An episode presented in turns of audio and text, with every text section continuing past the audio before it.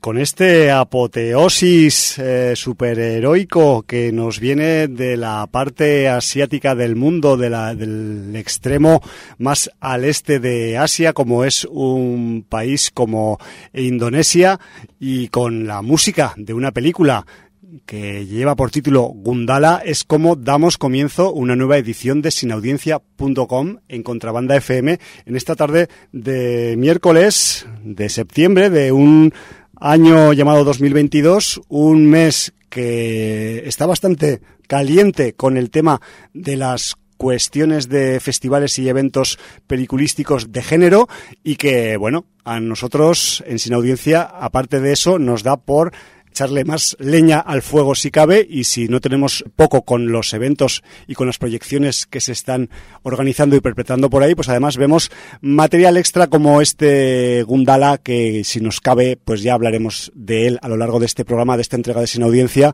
que no le he dicho todavía cuál es, si no me falla la contabilidad numérica sucesiva, este sería el programa 1019-1019, el que te presenta el programa con la voz semiquebrada es Javi aka Hum, pero no es el único recurso sonoro del programa. En el micro 2 tengo a mi partner Jordi. Buenas tardes, Jordi. Muy buenas tardes. Pues eh, empezamos con, eh, con esa música que teníamos quizás asociada a una película pendiente del año 2019, pero que pues hasta mm, estos últimos tiempos pues no hemos decidido meterla en el contenido del programa una película que, que, que es eh, cuanto menos curiosa esta de Gundala de superhéroes ya veremos con cuántas comillas de Indonesia pero que es un contenido de los no sé 400 500 600 contenidos posibles que podríamos meter en este programa.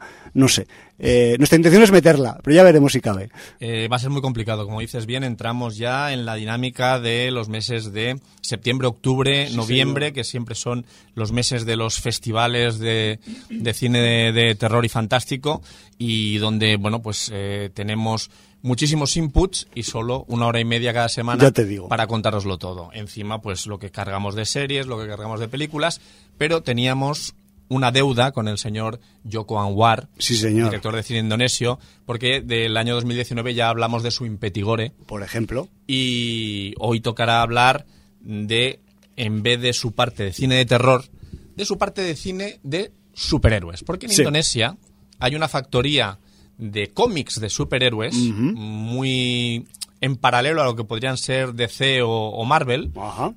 Y bueno, pues ahí tienen su público. Entonces, bueno, pues han decidido también hacer películas de superhéroes indonesios, empezando con esta Gundala uh -huh. eh, y bueno, pues eh, luego hablaremos de ella. Sí, espero que nos quepa porque cuanto menos es una peli muy curiosa, aunque no esperéis, pues eso, una producción del estilo del MCU o de los Marvelitas de, de, de la Disney o de la DC debajo del agua, es otro rollo porque es otra otra, es otra industria, liga. es otra es otra industria liga, sí, sí. Eh, cinematográfica que no es la superpotencia yankee. Correcto. Eh, de todas formas, pues eh, yo creo que habrá un lado más afectuoso, más buenista con la película, que será el lado de Javi. Posiblemente. Y quizá un lado más crítico, que será el mío. Pero bueno, eso llegaremos luego. Bueno, pues son, es por las filias de, de por Yoko, tal cual, ¿eh? O sea, porque... Bueno, porque yo le tengo también cariño, ¿eh? Pero una cosa no quita la otra. Bueno, luego lo comentamos. Luego lo comentamos.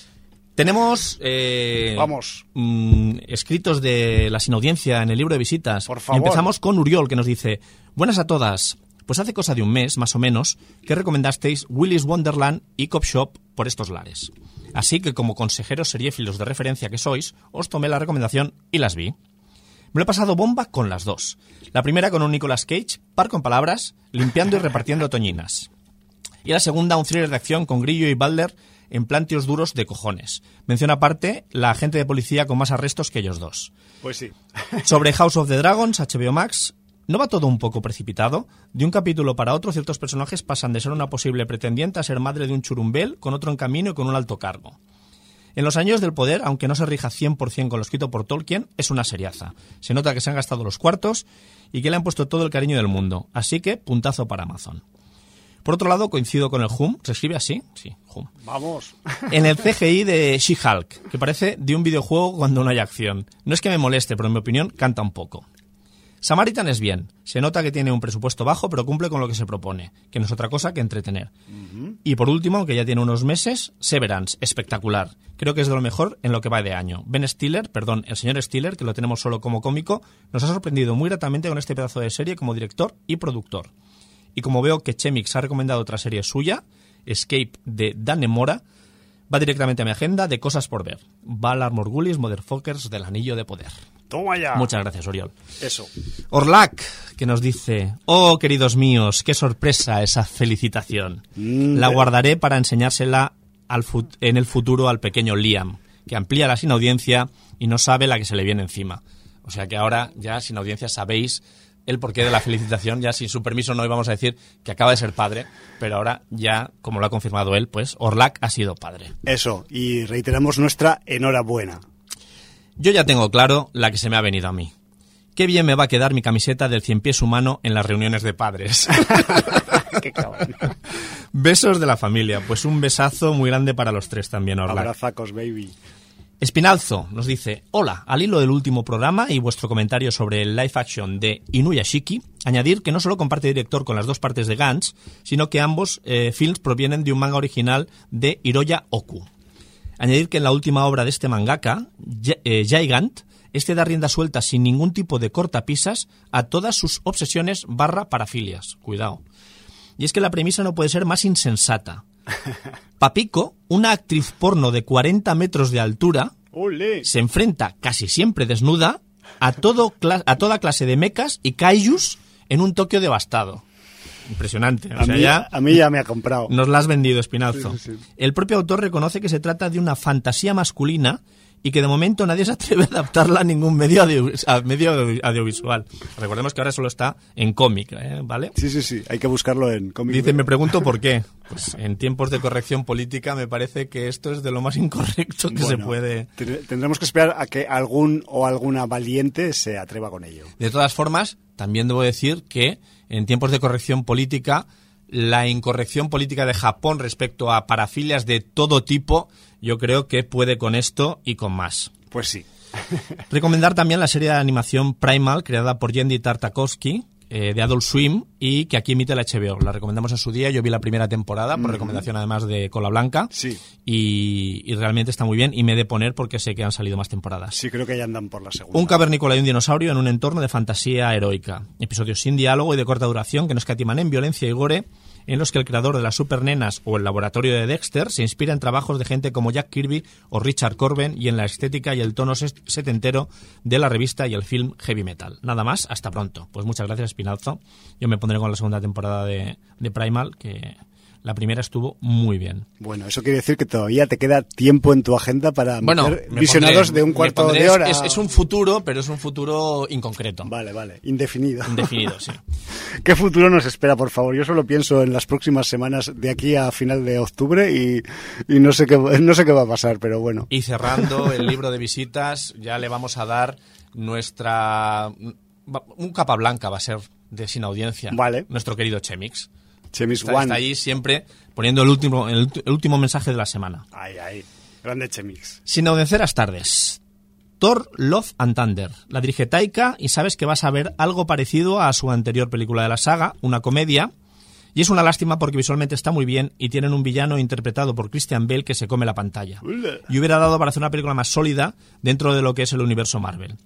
Además nos suelta una payasada, cosa que se agradece porque esta película va a soltar una payasada cada vez que la cosa se pone seria, potente o dramática.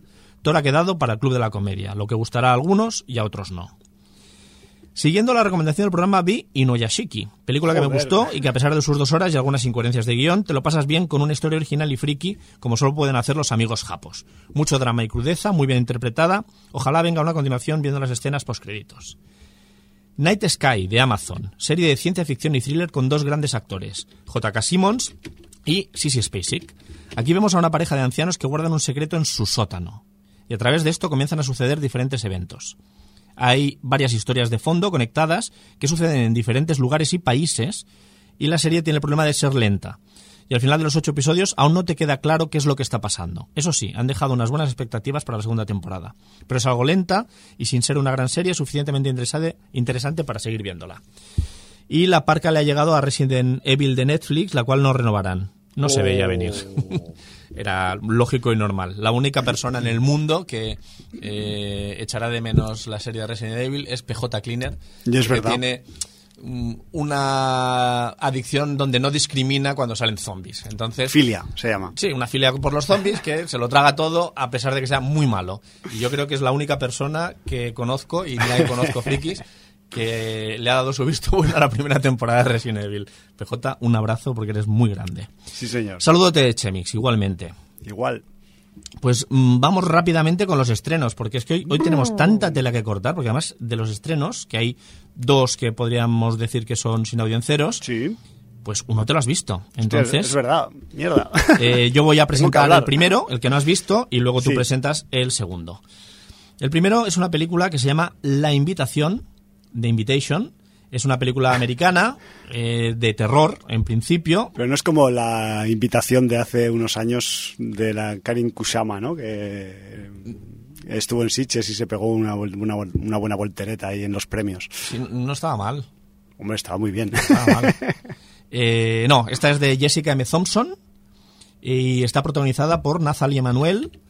La Nathalie Emanuel no es la la que hacía de, Miss Sunday, de la que de, del- de la Daenerys, la, sirvienta principal. La, la que era así un poco ahí mes- Sí, un mestiza, cruce un poco de... mestiza, sí.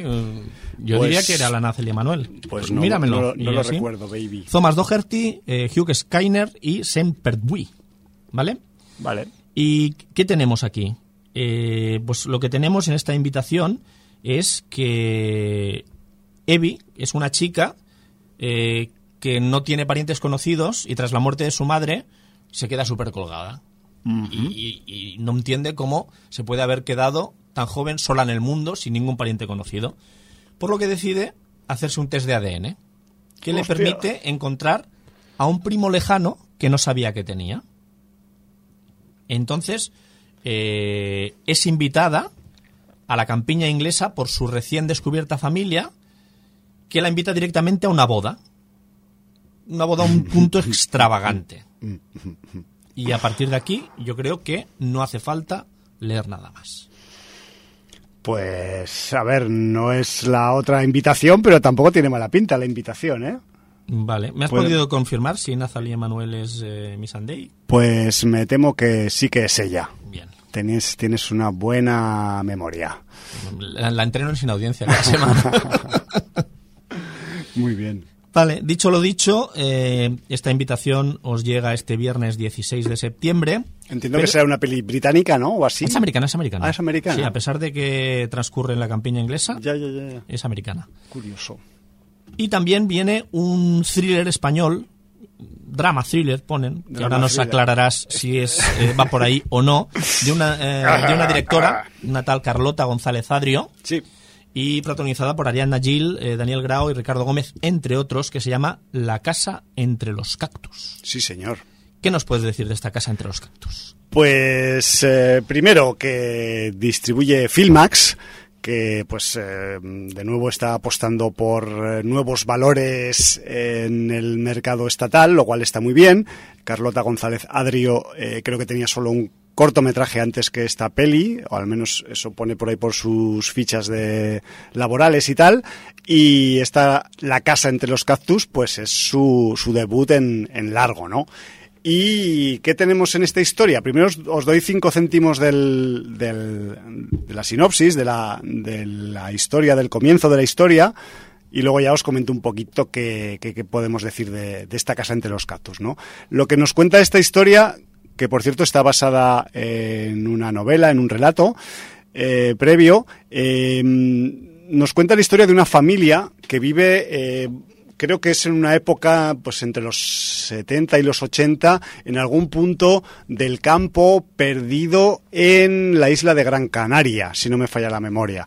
Es una familia mm, que vive felizmente con sus eh, cinco hijas, Todas ellas tienen nombre de flores, lo cual es todo muy idílico. Viven ahí, pues eso, aisladas y aislado del, del pueblo más cercano. eh, se autogestionan eh, pues todas las todos los recursos que necesitan para la vida diaria y, e incluso pues les viene a dar clase a las chicas pues una profesora de vez en cuando para ponerles deberes y que tengan una formación adecuada a pesar de vivir en un lugar inhóspito pero idílico de, de las Islas Canarias, ¿no?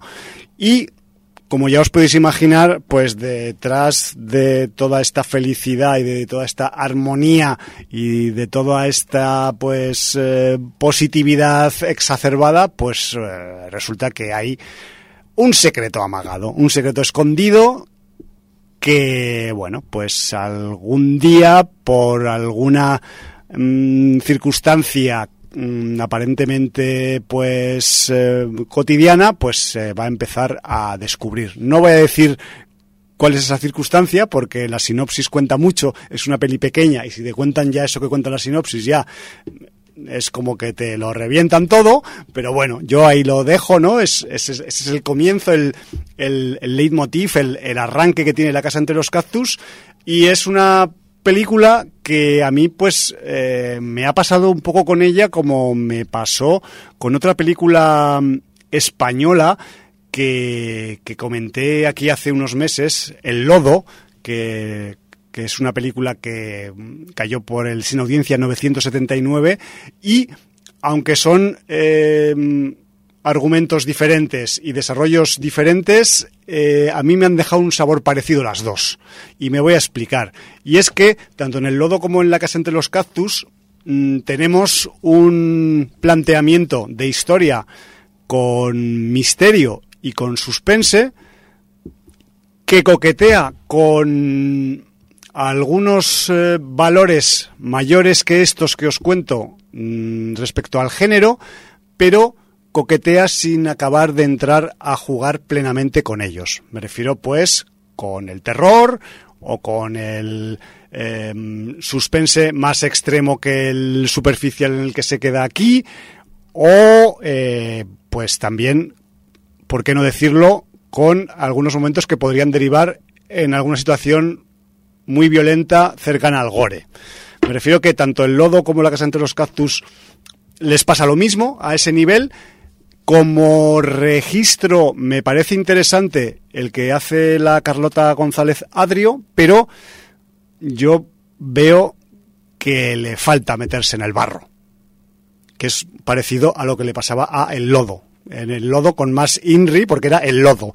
El lodo y barro, ya sabéis. Aquí, en vez de lodo, tenemos roca volcánica. El, el lodo, eh, no quiero pecar de mala memoria, era aquella película que dijiste que hacia el final lo que podías convertirse en una explosión de sabor nunca llegaba. Exacto. Vale. Sí, sí, sí. Y que era, pues, con. Eh, transcurría también en una zona rural en la que un, un, antiguo, eh, pues, eh, emigrado de esa zona que había, se había convertido en experto en hidrología iba a tratar unos problemas que había en unas marismas en la zona de Valencia. Sí, sí, sí, sí. Pues aquí lo que tenemos es, pues, ese planteamiento que os he contado antes de una familia que vive idílicamente en un sitio en el que pues tiene que ser duro vivir, pero ellos viven pues bien y con una forma de vida que a mucha gente le gustaría o le habría gustado en su momento, porque estamos hablando de que posiblemente en el año en el que supuestamente ocurre la historia, no sé si es eh, antes o después de que se haya muerto el dictador Franco, me refiero que va, va por ahí un poco en esa época. lo, 70, lo digo, lo digo por la vestimenta, por la,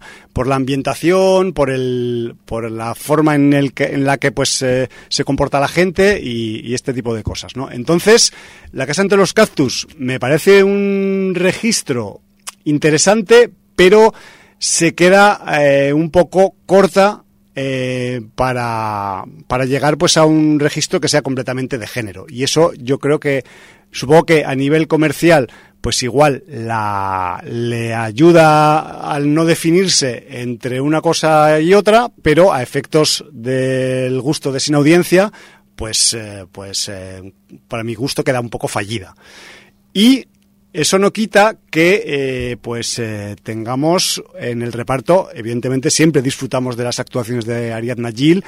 Aquí también tenemos al Ricardo Gómez, que está, que está bastante bien, y de las chicas, pues la verdad es que eh, mola mucho todo el plantel que hay de hijas de la familia en esta casa entre los cactus, porque la mayoría de ellas hacen un registro para su edad, porque hay de diferentes edades, evidentemente, pues bastante interesante. Y de hecho, eh, creo que es una de las eh, cosas que quizás se podría haber explotado más en la trama y que eh, pues las hijas quitando un par de veces son posiblemente pues meras espectadoras de lo que les pasa a los adultos pero cuando deciden intervenir pues intervienen de una forma pues muy original y, muy rompedora no y creo que eso quizás en la historia se debería haber potenciado no lo sé. Es otra de las reflexiones que se me ocurre eh, al respecto de la, de la casa entre los cactus.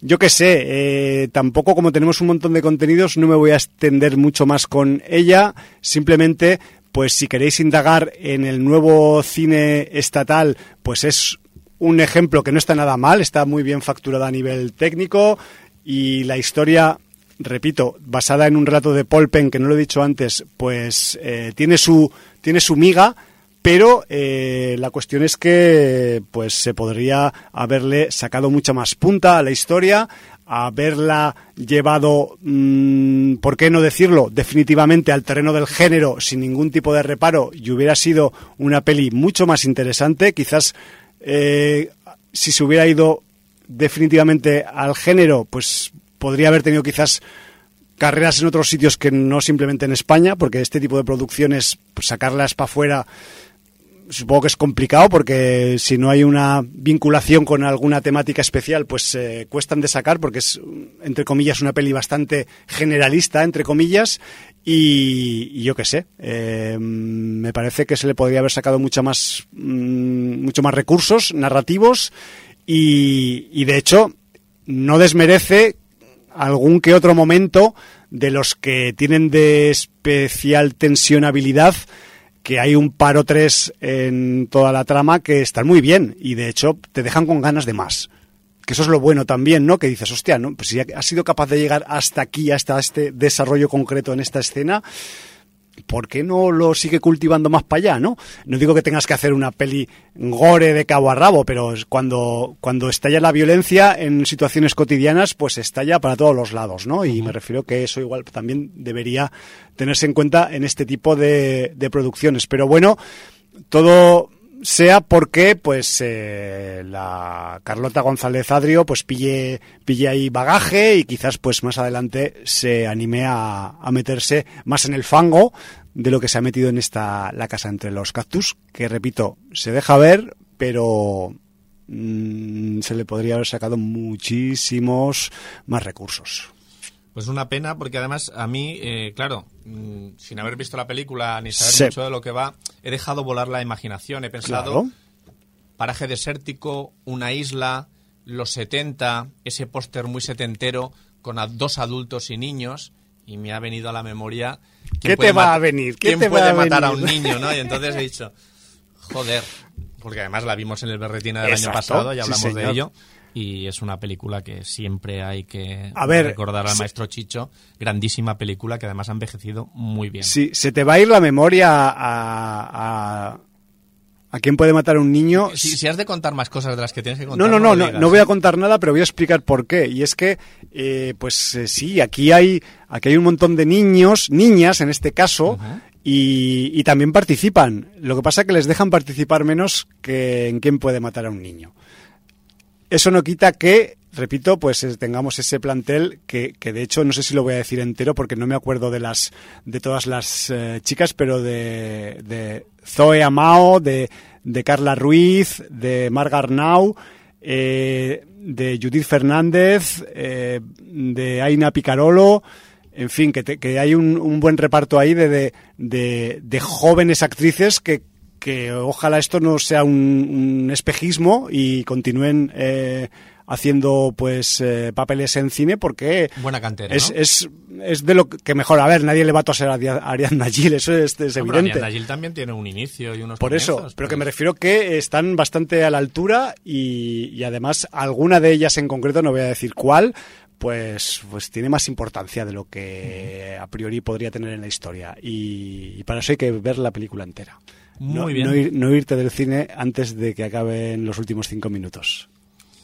Pues bueno, pues he visto que la evocación no iba tan desencaminada. Sí. Eh, vamos eh, con la agenda. La agenda es verdad. Sí, vamos con la agenda porque ayer, martes, día 13, empezó eh, su actividad presencial. Sí. El festival Berretina, que tiene lugar desde ayer hasta este domingo en Cornellà, en el Auditorio y Biblioteca San Ildefons, Sí, Plaza en el- Carles Narva- Navales en San Número. Bueno, eh, Al ladico de la parada de metro San Ildefons. Sí, señor. O sea, no tenéis excusa para no ir si estáis por, por aquí. Y, y bueno, pues eh, empezó el, el festival eh, ayer con una programación doble. Sabéis que eh, las jornadas del martes al jueves son gratuitas. Sí.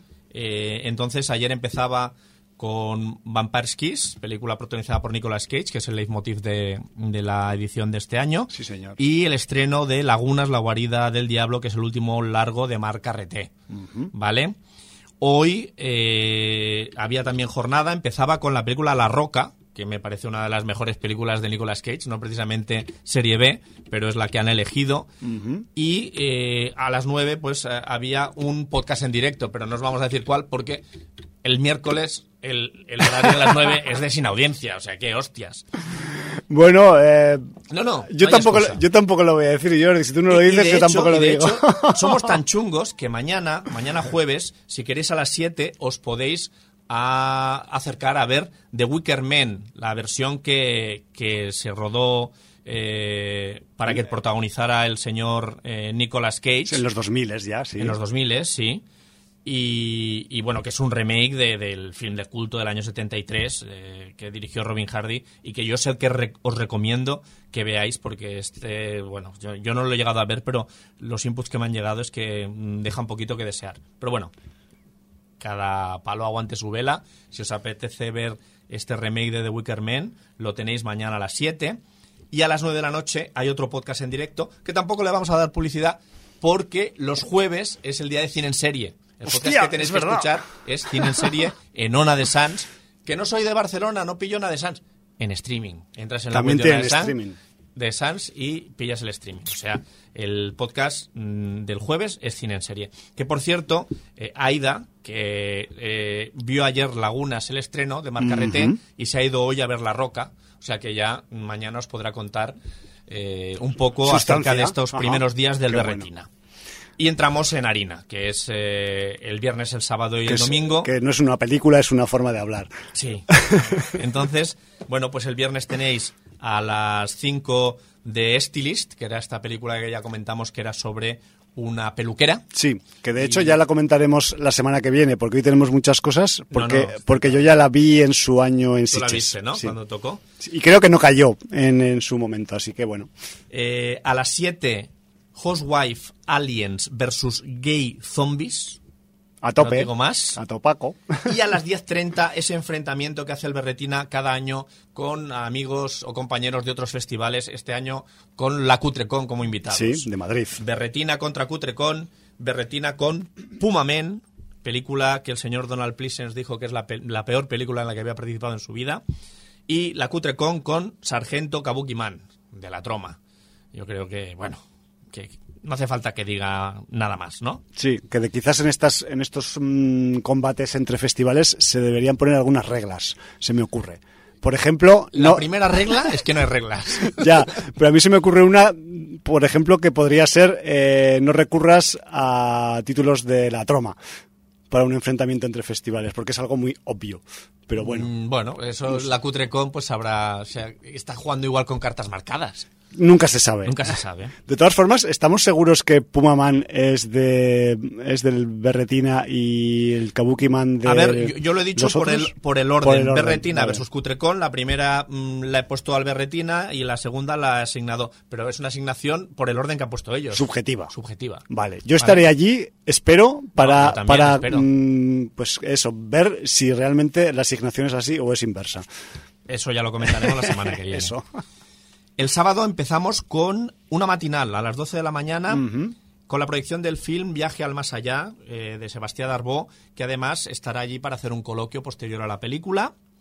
Luego, eh, avisar al Berretina que han hecho una gamba en la web, una gamba importante. No sé si tenían al becario, pero a las 4 de la tarde dan la película Thirst. La película Thirst es una película de 2019 que es... de Nueva eh, Zelanda, dijiste, Jordi. Mm, Creo que es Nueva Zelanda, pero no estoy seguro. Pero bueno, que es una, una película. No, perdón, Nueva Zelanda no. Fino humor nórdico pone. Ah, humor nórdico. Y entonces dice Entonces que es de otro lado. eh, es eh, cierto comentario social desde la teoría queer con cantidades ingentes de sangre, vísceras y alguna que otra salchicha. A tope, Eh, también. salchicha mm, De- pues eso, un dirigido al pene, ¿vale? em- embutido de carne, ¿no? Sí.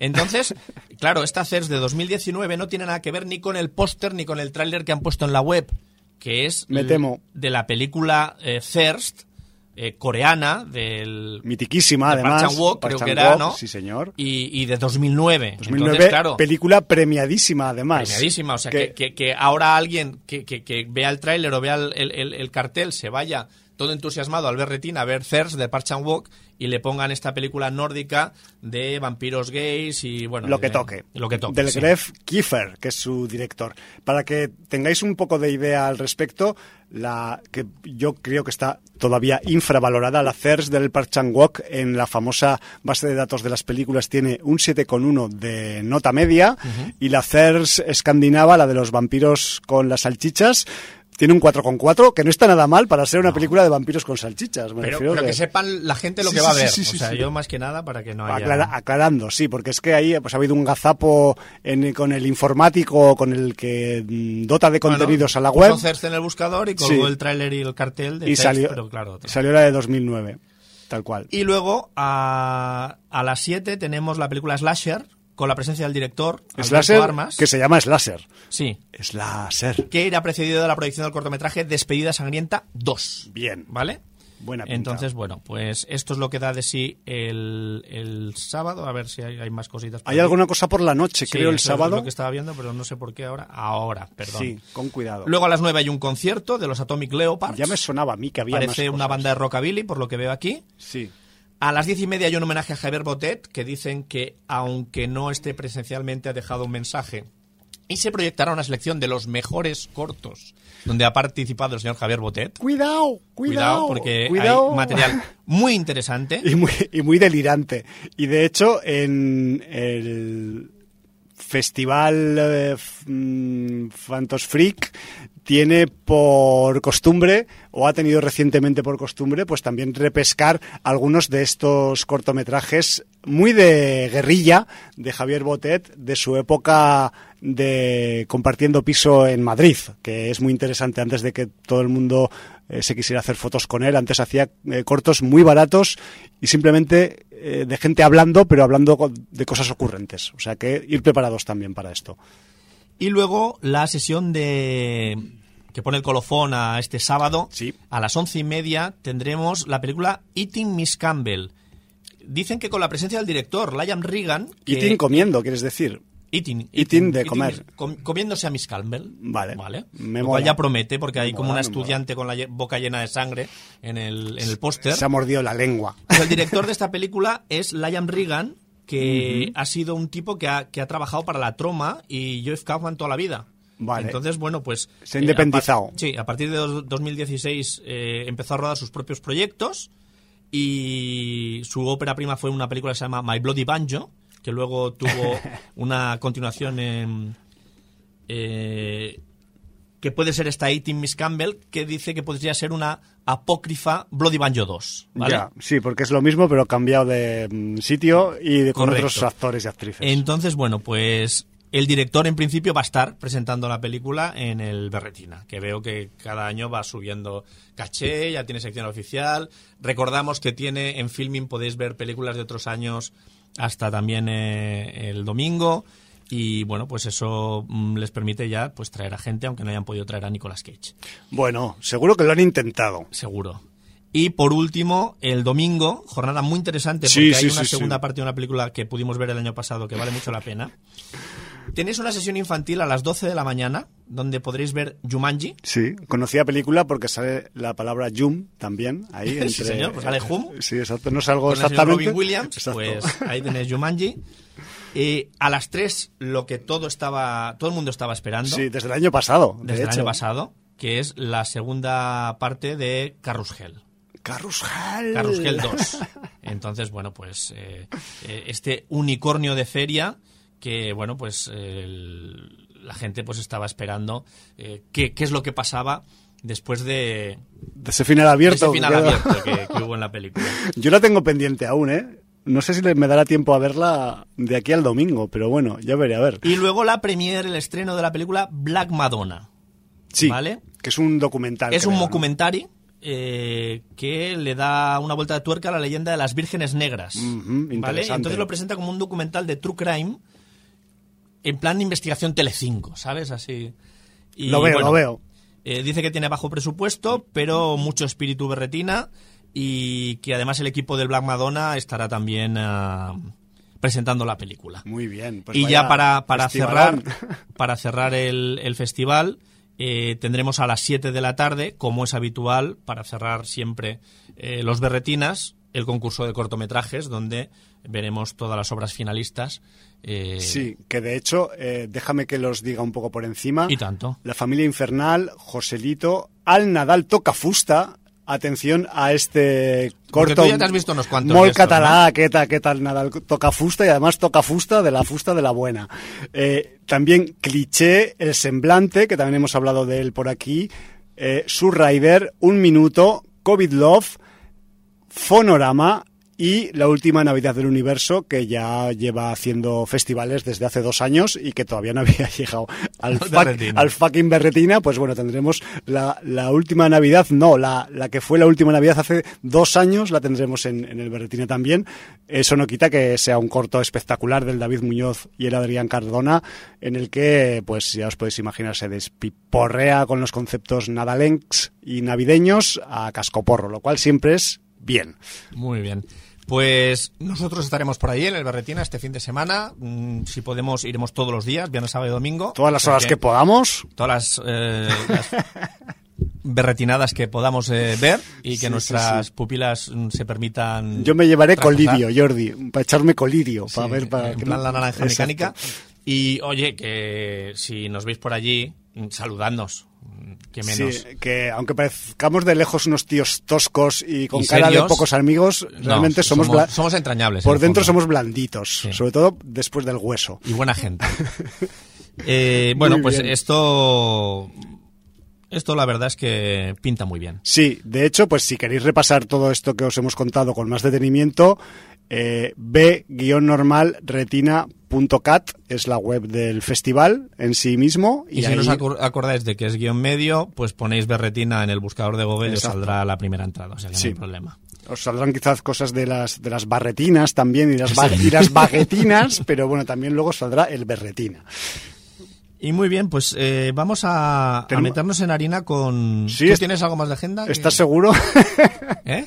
Yo tengo un pequeño eh, toque de agenda literaria. Ah, y, y lo digo muy rápido, es una cosa que, que se hace aquí en Barcelona y que quizás pues es más está más enfocado pues a la gente que vive en Barcelona y alrededores igual también como el Berretina, pero es una cuestión de un club de lectura de ciencia ficción, ¿no? Que las bibliotecas municipales aquí en, en Barcelona ciudad pues tienen costumbre de hacer estos clubs de lectura temáticos. Entonces, que sepáis que a partir de ya están abiertas las inscripciones del Club de Lectura de Ciencia Ficción de este año 2022, que va a tener lugar un, creo que es el segundo jueves de cada mes en la Biblioteca Montserrat Abelló de aquí de Barcelona, que está en, la, el, en el carrer Comtes de Beljoc, eh, número 192. Esta biblioteca es la que queda más cerca de la parada de metro de Plaza del Centra, eh, línea 3, la verde, ¿vale?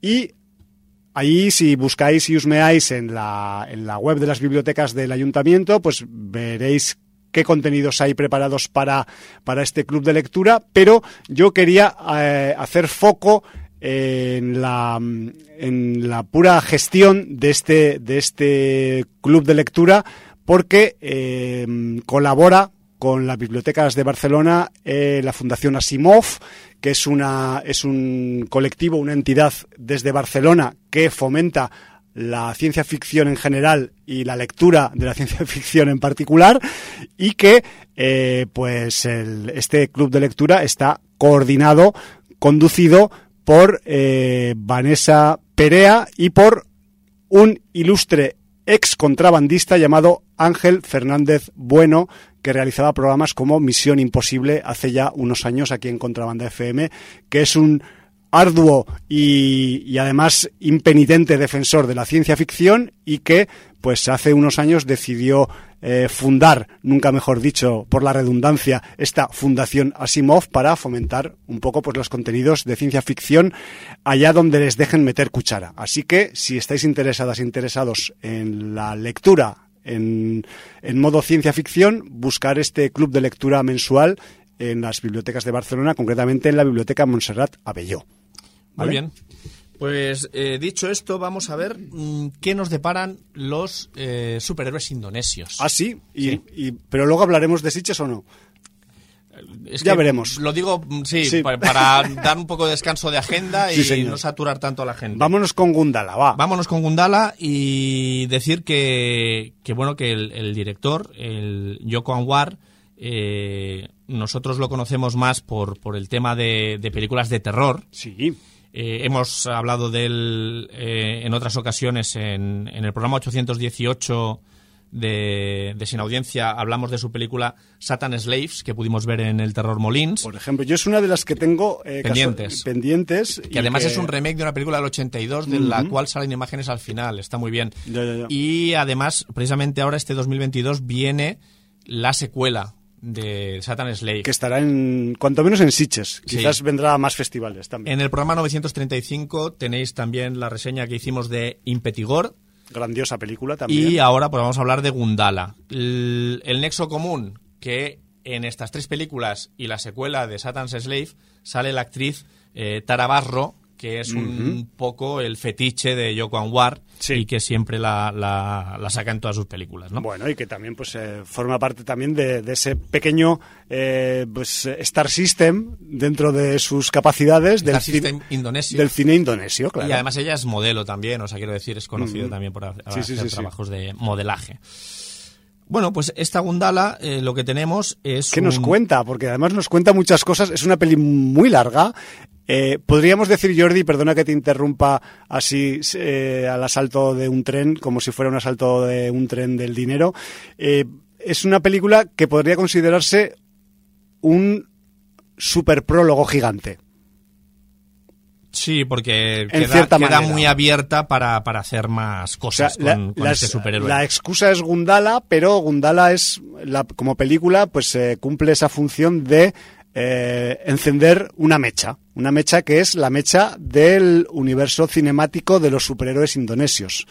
Hasta ahora agarrados en el papel, en el formato impreso, en el cómic, y que, pues, aunque ya hubo algún intento en el pasado, en los 80, para llevar a cabo algún tipo de película superheroica indonesia, pues llega en 2019 una propuesta mmm, con más o menos cara y más o menos ojos. Y lo digo con más o menos para que quepan todas las eh, inquietudes y matices que podamos meter. Por lo que he podido mmm, investigar, sí. eh, es la adaptación de un cómic de Haria Suranimata. Ese mismo. Entonces, eh, bueno, pues lo que decíamos, eh, eh, el cómic indonesio de superhéroes se ve que es vasto, en, en el sentido de extenso. Sí, sí, y bueno, sí, pues nos podemos encontrar en un futuro próximo pues que exploten esa vía. Nosotros que conocíamos a Yoko Anwar por sus películas de terror, yo ya quiero decir que a mí lo que me parece es que es mucho más fácil impresionar y conseguir resultados con una película de terror de bajo presupuesto, porque ahí el ingenio, el jugar con luces, con sombras, con escenas nocturnas, con ruidos, con expectativas. Con el folclore. Con el folclore, con la cámara, te permite con presupuestos muy ajustados sacar mucho partido. Sí, señor. Y entonces, eh, en la liga del bajo presupuesto del terror hay productos que realmente te pueden dar terror. Si tú te pasas a la liga de los superhéroes o del cine de, de épica fantástica, uh -huh. o, ahí ya los medios empiezan a ser importantes. Porque entra más por los ojos la cuestión. Correcto, por, porque, porque ahí todas las fallas van a quedar muy evidentes. Todos los, los fallos de presupuesto, todos los efectos que, que sean un poco patilleros, pues mm, se, se te van a ver las costuras de la película con mayor facilidad. Un poco, como si te pusieras eh, tu armadura autoconstruida con cinta aislante adhesiva, ¿no? Sí, Un correcto. poco ese rollo. Que un es poco lo- ese rollo que es lo que pasa es, lo- Gundala. es lo que le pasa a Gundala un poco. Eh, como bien has dicho, Gundala es una película de presentación. Eh, te va a presentar un personaje y además eh, el señor Anwar va a aprovechar para hacer una fuerte crítica social a la pobreza y al trato a la infancia en los barrios pobres de Indonesia. Y, en, eh, y del entorno laboral también. En el entorno laboral, porque además la, la- la película empieza con unas protestas muy sindicales bestia. muy Sí, bestias. sí, sí. Una represión muy Eh, bestia. La verdad es que como deja a los patronos indonesios mm, es eh, poco menos que mafiosos asesinos. La intro de esta intro es prácticamente, o sea, es, es- es cine social, pero llevado al extremo del gore, casi. Sí, sí, sí. La verdad es que sí. La introducción a la película es lo que dices tú. Es cine social de reivindicación, pero con, con una carga dramática brutal. Muy bestia, muy bestia. Y entonces la película transita, pues por eso, por un cine social con carga dramática, con un reflejo de los barrios pobres de Indonesia mm, bastante brutal, luego por una película de artes marciales un poco al uso, donde el señor Sí, Anwar está se- cómodo, ¿no, Sí, está muy cómodo. Y luego pasaría, pues, eh, lo que dices tú, ciertos momentos casi rayando en el terror, Sí. sobre todo en la parte onírica que tiene nuestro protagonista cuando es niño. Sí, algunas pesadillas. Lo que pasa que, bueno, ya decíamos fuera de micro que sí, que ciertos aspectos oníricos rayando en el terror, pero es que el terror es la situación social realmente del país. ¿no? Claro, claro. Eh, lo, que te, bueno. lo, te- lo que te provocan las pesadillas es tu cotidianidad. ¿no? Correcto. Y luego, pues, ya se abre sobre todo en la parte final la vertiente superheroica. Sí. Eh, no sé, ¿qué, quieres decir a, partir de este punto, no? Pues que a mí, a ver, eh, yo venía un poco advertido por ti, por Jordi, de que pues eh, que era una película que quizás pues eh, quizás no iba a ser el mejor registro del Yoko Anwar y que con esos eh, registros que ha tenido pues sobre todo en el terror, pues que este, este registro de Gundala igual iba a quedar un poco cojo y a ver, o sea, yo quizás esperaba mm, algo un poco más pobre, porque venía advertido, pero no me ha parecido nada pobre. Me refiero pobre, pobre en recursos argumentales, no pobre en presupuesto, que sí que lo es. Eh, es una película que tiene un cierto presupuesto ajustado, pero eso no quita que en este gran prólogo al- a un futurible universo cinemático de superhéroes indonesios no haya muchos matices y muchos detalles que son súper interesantes. Quizás es más guapo todo lo que rodea a Gundala que Gundala en sí mismo, pero mm, a mí eso me hace también disfrutar de la película. O sea, no, una cosa no quita la otra. Lo que pasa que sí, entiendo que si vais a buscar un ejemplo de la versión indonesia del MCU Marvel o de la DC, pues os vais a llevar un chasco, porque no es ni siquiera la, el enfoque similar. O sea, es que solo en Gundala, por el tema del rollo laboral y el tema de los niños huérfanos, ya hay más crítica social que en todo el MCU que lleva veintitantas entregas o treinta y tantas entregas. Me refiero en una sola película. Pero claro, si lo que vais a buscar es grandes efectos especiales, un desarrollo de un argumento cósmico o cualquier tipo de grandilocuencia a la que estamos acostumbrados a los superhéroes eh, mainstream, pues aquí no es así. Quizás sea en el futuro, pero aquí lo que tenemos es como unos superhéroes más callejeros. Con todo el respeto para lo callejero, ¿eh? Me refiero que Es que quizás el final tienes casi unas escalientes. tenemos unas escalientes, tenemos un acercamiento a la serie de Daredevil un poco, en cierta manera. eh, lo digo por el color del traje un poco también, ¿no? no Gundala no es ciego, ¿eh? O sea, simplemente eh, pelea más que usa sus poderes o habilidades extrahumanas.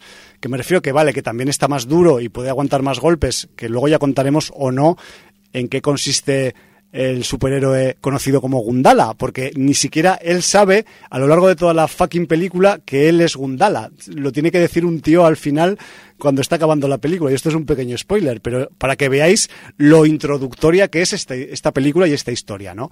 Y evidentemente, si buscáis también pues que haya un desarrollo de efectos especiales, pues aquí hay cuatro escenas que están trucadas y la mayoría que están trucadas están trucadas con efectos analógicos. Me refiero que igual algunos resultados de algunos golpes, de algunas peleas, que la gente sale volando o, se cae en pozos o, o, ha tenido un encuentro con algún ser que tiene fuerza extra, pues es ahí donde está volcado un poco el, tema de, la, de los effects. O sea, no esperéis eso, pues eh, grandes destrucciones, grandes explosiones, sino más eh, pelea de callejón.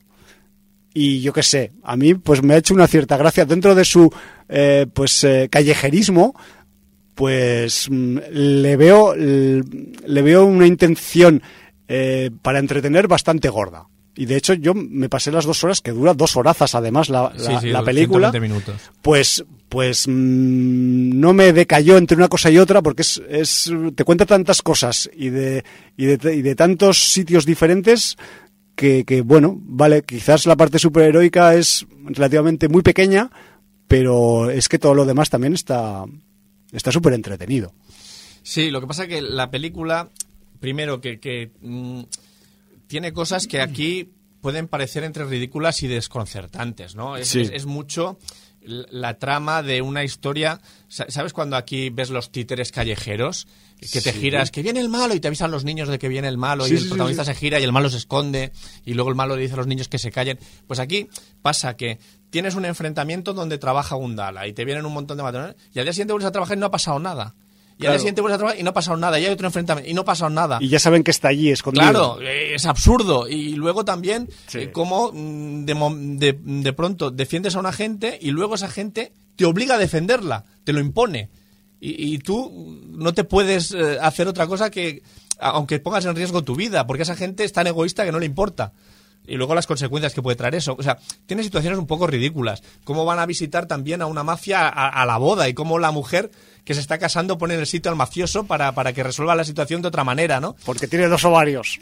Entonces, eh, hay, claro, hay cosas que al espectador occidental le pueden parecer chocantes. menos chocantes. Chocantes. el, rollo del arroz también. Del, otro.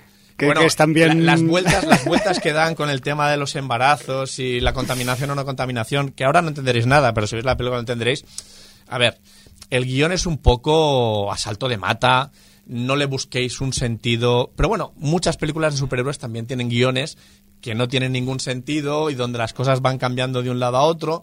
Y bueno, pues encima si es cine oriental todavía por su cultura hay más distancia. hay más distancia. Entonces eh, todavía lo vas a percibir con una incredulidad mayor no dicho esto sí que es verdad que yo creo que el malo tiene una entidad que no está nada mal. Pues sí. Eh, y además como comentábamos la semana pasada al respecto del malo de Inuyasaki, pues también aquí tenemos un malo que, que, tiene unas justificaciones que dices... Ojo, sí, que acabas encontrándole... Bueno, justificaciones, pero sí, que acabas entendiendo que con lo que ha pasado, eh, su manera de comportarse. Sí. Eh, entonces, sí. Eh, bueno, pero esto también se da mucho en los superhéroes occidentales.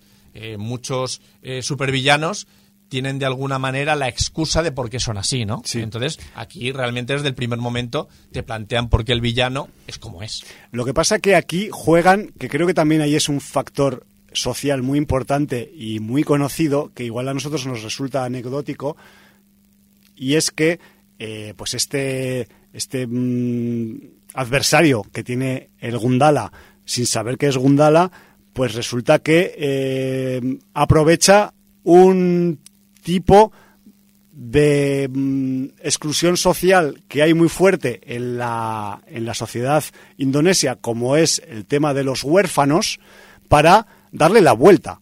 Y entonces, claro, está jugando con algo que, que, es, que es un lastre para la sociedad indonesia, porque, porque hay realmente pues eh, muchas familias que están desestructuradas, muchos niños en la calle y todo lo que ello genera, y claro, y ese, y ese malo de la función resulta que es un tipo que, cuida a los huérfanos, ¿no? Es como, ah, es, el más malo de los más malos, pero hace lo más bueno que, es, que nadie es capaz de hacer, ¿no? Entonces es como decir, joder, macho, o sea, chapó por esa idea, al menos, ¿no? No sé. Bueno, pero también los cría con un fin. Con una finalidad, evidentemente, es, el, es malo, es el chungo, o sea, no es que sea un ángel de la guarda, simplemente está buscando su beneficio, pero sabe que hay en las calles un ejército Sí, que no, que no tiene jefe y que si se consigue un poco pues eh, ganar los favores de ese ejército entre comillas asilvestrado, pues tiene una superbaza Sí, sí. Tiene Y- un- poder y un control Exacto. sobre en las calles. las calles. Sí, sí. Exacto. Y, y puedes tener pues sobre el Hell's Kitchen indonesio. Exacto, tienes, a- tienes ahí, pues eso, una, todo un, un ejército, entre comillas, durmiente, que en algún momento dado, pues puedes decir, oiga, ¿se acuerda usted de...? Pues le, le llama, le llama a su servicio. En fin, no sé, que son, son ideas que, que están guapas, que, que igual, mm, pues evidentemente lo que comentabas antes de las incongruencias y de las idas de olla y de la falta de presupuesto, pues también está, porque, es, porque se palpa y es evidente, pero luego tiene esas cosas tan interesantes como, por ejemplo, también ante nuestros ojos, como somos unos profanos del, del cómic de superhéroes indonesio, no sabemos exactamente cuántos cameos de personajes eh, conocidos de ese universo hay en la película. Porque algún- uno, uno claramente, um, porque aparece de golpe, sin ninguna explicación, Sí. y luego desaparece, y se supone que va a ser alguien importante en ese mundo superheroico. Sí, o el, o el, o el del museo, por ejemplo. Por ejemplo. Que dices, eso es un segundo. Un segundo, sí. Es como, para que os hagáis una idea, estáis viendo una película de Superman sin conocer quién es Superman ni el universo DC y de pronto sale una escena en que Wonder Woman interviene para ayudar a Superman porque Superman está en un momento bajo, Crítico, con sí. kriptonita en la espalda, en la chepa, pegada con esparadrapo.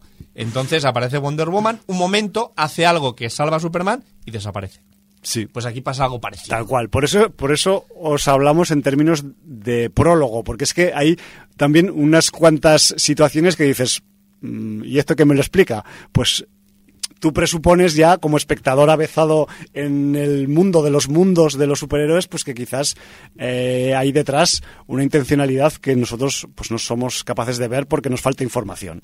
Pero que allí pues sabrán que tal personaje que sale con aquel pañuelo que parece eh, inofensivo, pero que luego el pañuelo hace no sé qué, resulta que es la Pepita o el Juanito del universo este superheroico, ¿no? No sé. Además, el planteamiento de la película sí que sigue mucho la estela de las películas Marvel Total, en cuanto total. eh, presentación del personaje, evolución, ponen escenas postcréditos. eh, que quiero decir que en este sentido eh, está muy marcado que hay influencia occidental de las películas de superhéroes en esta adaptación de Parece, cómic indonesio. parece que no se quiere acabar nunca la peli. no, o sea. no, porque te, te van saliendo. Bueno, verosla hasta el final, o sea, es si la te- si- recomendación. Si, tenéis un poco así de eh, espíritu aventurero, nunca mejor dicho, a nivel peliculístico y, y no os importa, pues eso, mm, lanzaros al vacío con títulos que quizás no van a ser eh, no van a tener la competencia de un título de alto presupuesto, pues yo la veo una película a pesar de todas sus eh, mm, pues eh, cosas que le faltan o cosas que le fallan, pues muy agradable de ver. Yo me, yo me lo pasé bastante bien es, A ver, viéndola. yo advierto, no es una película para todos los públicos. O sea, quiero decir que, hombre, quien cogió y vio Willy's Wonderland y la disfrutó, puede disfrutar Gundala. Hombre. ¿Vale? Entonces, yo sé que tenemos mucho público que va en esta dirección, pero que, que sean conscientes de que es una película de serie B, Indonesia, modesta. Entonces, tiene carencias. Eh, encima dura dos horazas. En- encima tiene mucha carga dramática. Tiene peleas muy buenas. Sí, es, es lo que mejor se defiende. Como película de artes marciales no funciona nada mal. Funciona- Lo que pasa que precisamente, pues cuando sale algún efecto superheroico de un poder en concreto que tiene Gundala, pues ahí se leon un poquito las costuritas, ¿vale? Bueno, pero dicho esto, eh, la gente que está bragada eh, la podrá ver sin problemas y bueno, es, es Y una manera de descubrir cine indonesio. sí, posiblemente la, la disfrute o cuanto menos pase un rato entretenido. Sí, sí, sí. Eh, mención especial para el, compañero de trabajo de Gundala, que me parece un jefe total y absoluto. Que es, Sí. eh, Gundala es guarda de seguridad en un periódico. Sí, en el Jakarta News. Jakarta News, o como el- se llame. Sí, que es en la ciudad. Y de tiene el típico compañero que es guarda de seguridad también, pero que ya tiene una edad, ¿no? Sí, sí, sí. Y, y da algunos momentos impagables. Porque Sí. además es un tipo que eh, no pierde nunca el estoicismo en cualquier situación. Y, y puede estar Lo- superadísimo. Lo ha visto de todos colores. Pero lo ha visto de todos los colores y está pues ya como diciendo, cualquier día ya me jubilo, ya me da igual todo. Me ¿no? da igual, me da igual que entre por la puerta un monstruo o que, o que se Cualquier que este pavo sea un tipo electrizante, ¿no? No y sé- luego, pues también no podemos dejar de ver un poco esos pandilleros que tienen aquel carácter de los malos de las películas de Bud Spencer y Terence Hill. Son carne de cañón. son recibidores de, o sea, de pifostios. Eh, Sabes que cuando llegan a un lugar con su mala leche y su carácter pandillero para entre muchos pegar a pocos, Exacto. eh, pues que son carne de cañón. Quizás van a pillar. Sí. Pero bueno, esto que sepáis que no, que no siempre es así, porque cuando comienza la película, No, y tampoco evidentemente, claro. no queremos contar mucho, pero la película comienza con el que luego será Gundala, es un chavalín de ¿qué? nueve años, diez O sea, años. es, es una carrera contra reloj, contra el drama del abandono Sí. constante en una situación tras otro, el drama de, de- de- de sobrevivir en los suburbios, de las palizas, de ser un huérfano, de no tener casa, bueno, o sea, una cosa brutal, Eh, casi lacrimógeno, o sea, es, es así. Bueno, Eh, es, una es cosa una puesta en situación. A ver, yo, a mí me da la sensación de que el Yoko Anwar aquí eh, lo ha hecho con, con mucha premeditación, pero hace una eh, fuerte crítica a la, eh, al estatus en general de su país. O sea, me refiero que aprovecha la excusa de su, la supuesta adaptación del superhéroe de cómic a pantalla, pero para pegar un repaso a la clase política, Sí, a la- los diputados la- electos no es que queden precisamente bien, Por eso- excepto alguno que, que no quiere dejarse amedrentar por la, la mafia, digamos. Claro, o sea, es que lo de, Eh, lo de el menos es que haya mafia, casi. Claro. Y pues también eh, las, las fuerzas policiales, los empresarios. Me refiero que eh, hay algunos momentos que dices, hostia, estoy viendo casi una peli revolucionaria, ¿no? En un momento dado. Y la, la situación de los niños y, y el abandono que sufren por parte de sus familias en algunas ocasiones. Me refiero que hay tantos factores eh, sociales y socioeconómicos que rodean la historia que dices, "Os- joder, macho, o sea, claro, lo que, lo único que falta aquí es empezar a repartir hostias. Y ya está. Claro, pero yo también quiero eh, hacer una salvaguarda para la, la sin audiencia. Sí. Eh, los que hayan visto RRR, Triple R, y vean Gundala, no se pueden emparentar.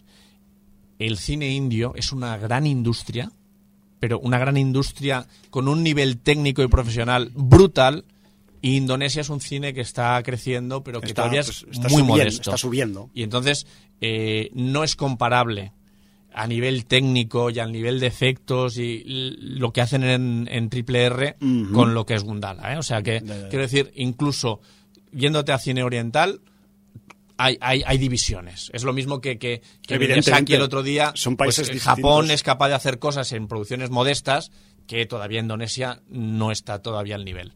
Entonces, que, que lo sepáis. Indonesia hace muy buenas películas de repartir hostias, puras y duras, buenas películas de terror, pero todavía el cine superheroico y tal está en crecimiento. Está eso, emergiendo. Pero bueno, como semilla yo no lo veo mal, porque todo el mundo ha tenido alguna vez un comienzo y si esto sirve para que se desarrolle y para que haya pues continuación con más presupuesto, espero, o con más ideas, pues yo lo veo, o sea, como si, si la tuviera que catalogar de alguna forma, diría que es una película fresca. O sea, que me refiero que eh, para ser una peli de superhéroes, o sea, dices, tiene tantas cosas que casi se me olvida que es de superhéroes. O sea, porque tiene ahí un batiburrillo de, de, de ingredientes, la mayoría súper interesantes, que, que, que, que pa'lante, que lo de menos es el traje autoconstruido, casolano, casero, del, del que luego será Gundala en sus primeras intervenciones eh, públicas, porque nos recuerda pues a ese un poco Spider-Man Peter Parker que se cosía Que se el, traje, ¿no? Y se presentaba a los A las peleas eventos, clandestinas, sí, lo de, que fuera. de wrestling, este Exacto. callejero, ¿no? Exacto. Eh, sí, además es que Gundala realmente de superhéroes es, es- es el tramo final. Eh, Son Sí. los últimos 25-30 minutos, no. Tal Lo, cual. lo otro es una película, pues eso, que transita por muchas cosas, drama social, eh, película de peleas callejeras, un poco de artes marciales y bueno, Mafia en su momento. mafia en su momento, sí, porque sí. también tiene Eh, un- corrupción política, de- de o sea, tiene un, poco, un, poco, un poco de todo.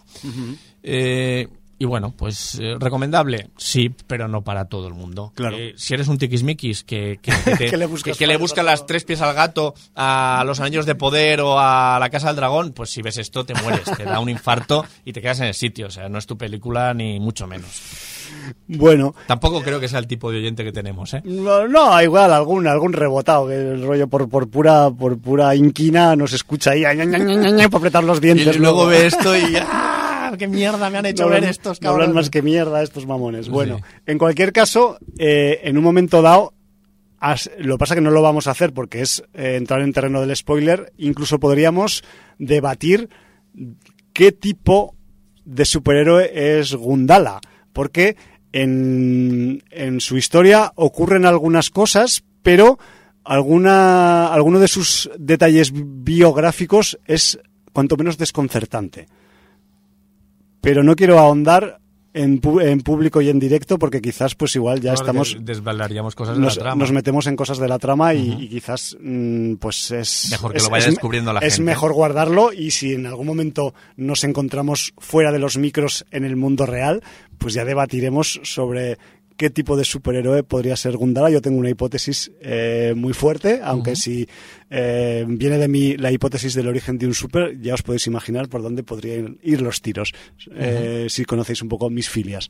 Pero bueno, independientemente de eso, eh, tenemos una galería de personajes también que mm, podría dotar de un cierto futuro a este a esta película que por de pronto yo no me ha dado tiempo a buscar para el programa de hoy más información de posibles avances de este universo cinemático indonesio de superhéroes, pero ya lo iremos mirando. Sí, pero ya debemos advertir que el inicio de la película es con una presentación en, en- en animación Sí. de un universo de superhéroes indonesios, con lo Sí. cual ya hay como eh, cierto tufillo a que si DC tiene una presentación, una carátula con todos sus superhéroes y Marvel tiene una carátula con todos sus superhéroes, nosotros con Gundala damos, eh, abrimos el campo a que todos los superhéroes de cómic indonesios puedan acabar teniendo alguna participación en las películas de Gundala o películas propias. O sea, se crea ese universo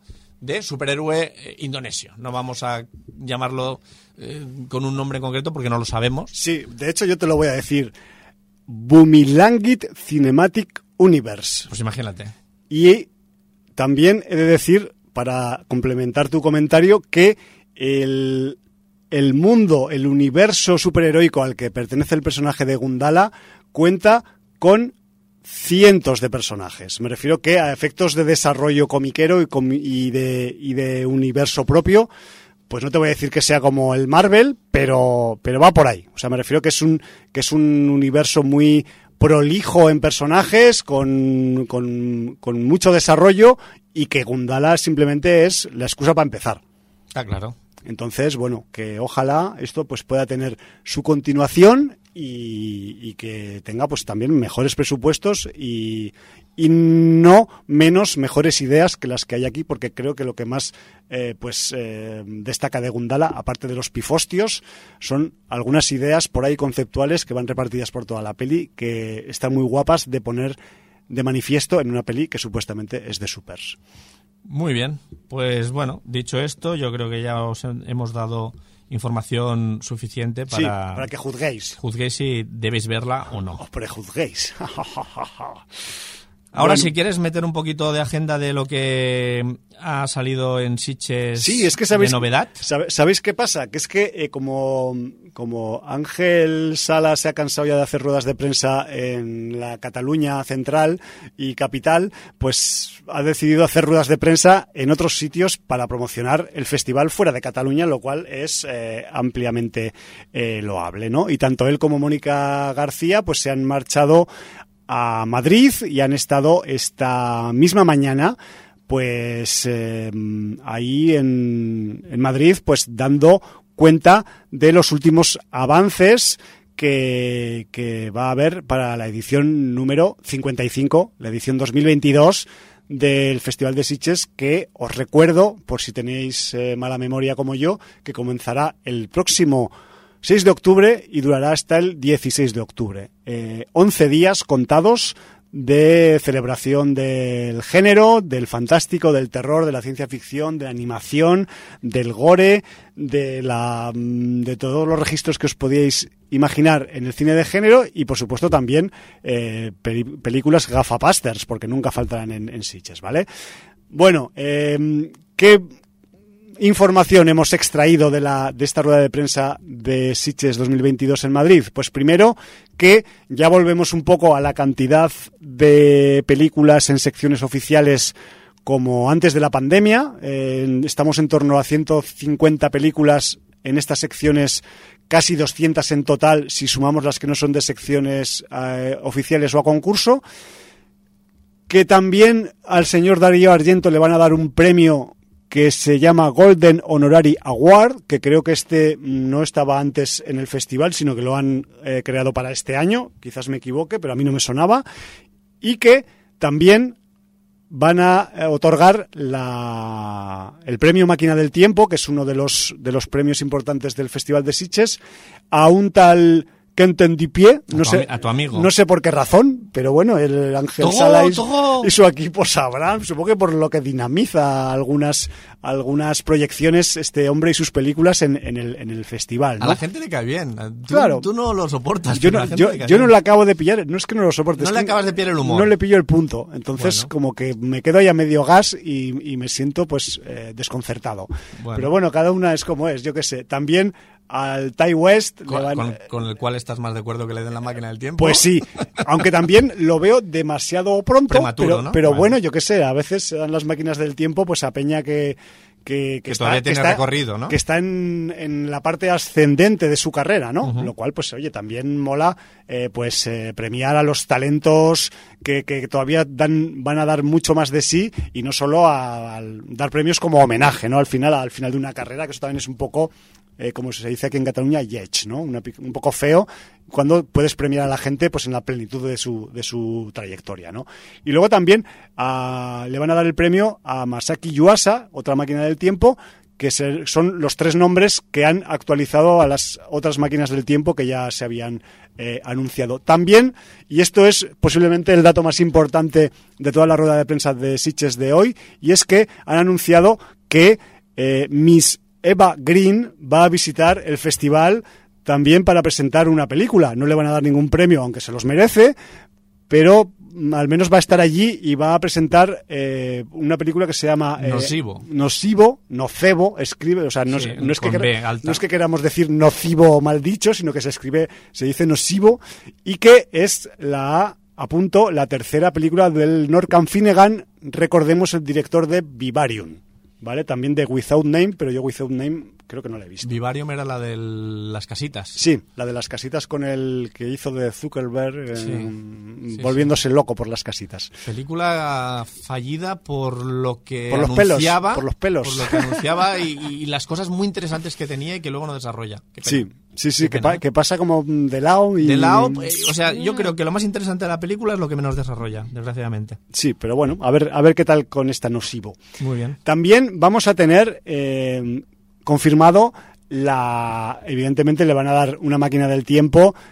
También vamos a, ten- vamos a tener la flagrante última película del Tai West, Pearl, que es, recordemos, la precuela de X, esta película que hemos disfrutado recientemente esta temporada, muy guapa, con Mia Goth de nuevo como coprotagonista y que como precuela de X, pues evidentemente va a volver unas décadas atrás en la vida de uno de los personajes que había en X. No quiero dar más información por si acaso no estáis al tanto de Casi la todo el trama, mundo lo sabe, pero pero bueno. bueno, eso, que, que- que se va para atrás en el tiempo con todo lo que ello pueda suponer en aquella época y en aquel Bueno, lugar geográfico que es uno de los personajes con más edad de... más ancianos del reparto de X. Correcto. Sí. Luego también, pues sabéis que en Sitges también se promocionan eh, series de televisión que tengan que ver con el género. Pues también va a haber eh, prueba y saboreo de la nueva serie del Mike Flanagan que se pasa a las series con esa El Club de la Medianoche, que es una mm, serie que viene de la mano de la Gran N y que pues irá en una onda un tanto más eh, terror juvenil o infantil juvenil. Yo no sé cómo catalogarlo, si meter también infantil, porque según qué registros pues pueden ser también pues para eh, que el terror sea disfrutado por gente de todas las edades y no solo por los adultos y las adultas. En la sección oficial vamos a tener pues unos cuantos títulos eh, más confirmados de los que ya teníamos y os voy a soltar unos cuantos así un poco a cascoporro, ¿eh? De folk horror vamos a tener eh, Night Siren de la Teresa Nibotova y The Knocking del Mars Serek y el Jonas eh. Luego también vamos a tener el Summer Scars del Simon Fliech. Eh, vamos a tener también de Eduard Salier Tropic, una película de ciencia ficción. Eh, un peliculoto del director ya bastante mayorcete camboyano Riti Pan, una película que lleva por título Everything Will Be Okay. Mm, Yo no sé si esta peli será muy de estar en Sitges, pero bueno, ya lo iremos viendo porque el director eh, Riti Pan tampoco es que esté muy especializado en género, pero bueno, nunca se sabe qué puede salir de ahí. Luego también... Yo creo que esto es, es un documental político, porque ya, ya se llevó el oso de plata en Berlín. Vale, pues eh, gracias por la aclaración. Entonces quizás eh, me estaba refiriendo de forma acertada a esta producción. The Origin del Andrew Cumming, una película de mm, registro paleolítico. Vamos a tener género en el paleolítico. Eh, yo no quiero saber nada más de esta película. En la rueda de prensa han dicho en qué parte del género se queda, pero yo prefiero no decirla. Eh, quien tenga mm, curiosidad, que primero que se revise En busca del fuego y que después vea The Origin, porque la cosa va por época similar.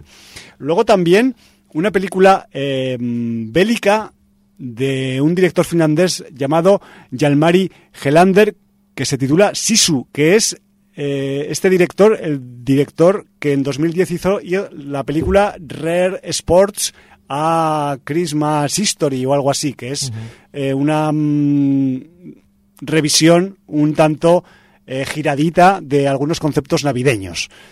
Tuvo mucho renombre en su momento y ahora pues vuelve, vuelve este director de Finlandia con una película que tiene que ver con eh, un registro de Segunda Guerra Mundial en su país, en Finlandia. Con quien sepa un poco de historia ya se puede imaginar por dónde va el rollo. Luego también tendremos la película Emily, eh, la, mm, que es el debut de la actriz Frances O'Connor haciendo un eh, biopic, dirigiendo un biopic de la Emily Bront, autora del mítico libro Cumbres Borrascosas.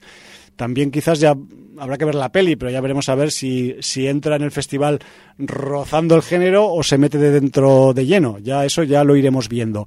Luego también tendremos eh, otro viejo conocido del cine de género como el norirlandés John Wright, el director de Grabbers, que llega con una película llamada Unwelcome, que tiene mm, algunas eh, criaturitas un tanto especiales de por medio. Luego también de México, La Exorcista, con este título y viniendo de México, yo me la apunto ya directamente, Adrián García Bogliano en la dirección. Y luego también una película de tiburones, pero estilo francés. Esto no sé qué quieres decir ni qué ha querido decir Ángel Sala con esta, eh, con esta denominación, pero Year of the Shark, a.k.a. Eh, L'An du Requin, según lo queréis en inglés o en francés, es otra de esas pelis que va a haber en la sección oficial. Luego, también me ha sorprendido que a efectos Spanish Style se ha confirmado que por fin la Niña de la Comunión sí que va a estar en, el festival antes de que se estrene en salas, eh, dirigida por Víctor García, y que también tendremos la última del Eduardo Casanova titulada La Piedad. Estas se suman a eh, otras que ya se habían confirmado como Cerdita, Venus, Irati, Asombrosa Elisa, Viejos y Unicorn Wars, entre otras. Me refiero que va a haber bastante registro de, de género español estatal, en que me perdonen quienes se sientan puedan sentir ofendidos con el término español, en, el Festival de Sitges. Y también eh, series de televisión como García o la temporada 2 de Historias para no dormir.